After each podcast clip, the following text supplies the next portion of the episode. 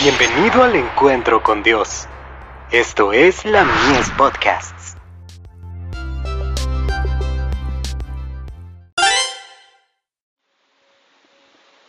La fe por la cual vivo.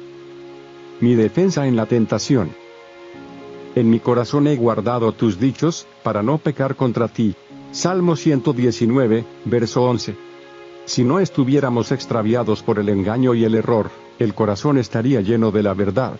La palabra de Dios proporciona a la mente las armas de poder divino, con que derrotar al enemigo.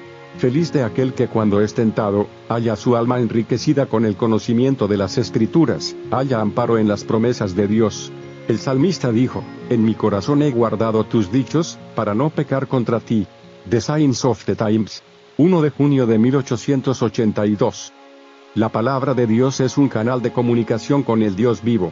El que se alimenta de la palabra, será fructífero en toda buena obra. Descubrirá ricas minas de verdad, en las cuales hallará el tesoro escondido. Cuando se halle acosado por las tentaciones, el Espíritu Santo traerá a su mente las palabras exactas con las cuales podrá hacer frente a la tentación, en el momento preciso en que más las necesite, y las podrá usar eficientemente. The Signs of the Times 5 de septiembre de 1895. Debemos estar más familiarizados con nuestras Biblias. Podríamos cerrar la puerta a muchas tentaciones, si supiéramos de memoria pasajes de las Escrituras. Pongamos vallas al camino de las tentaciones diabólicas, con un escrito está.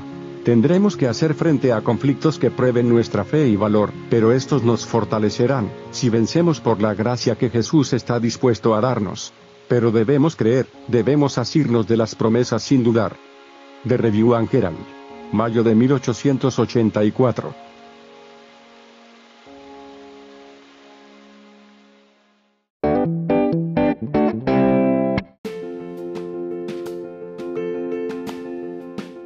Visítanos en www.ministeriolamies.org para más contenido.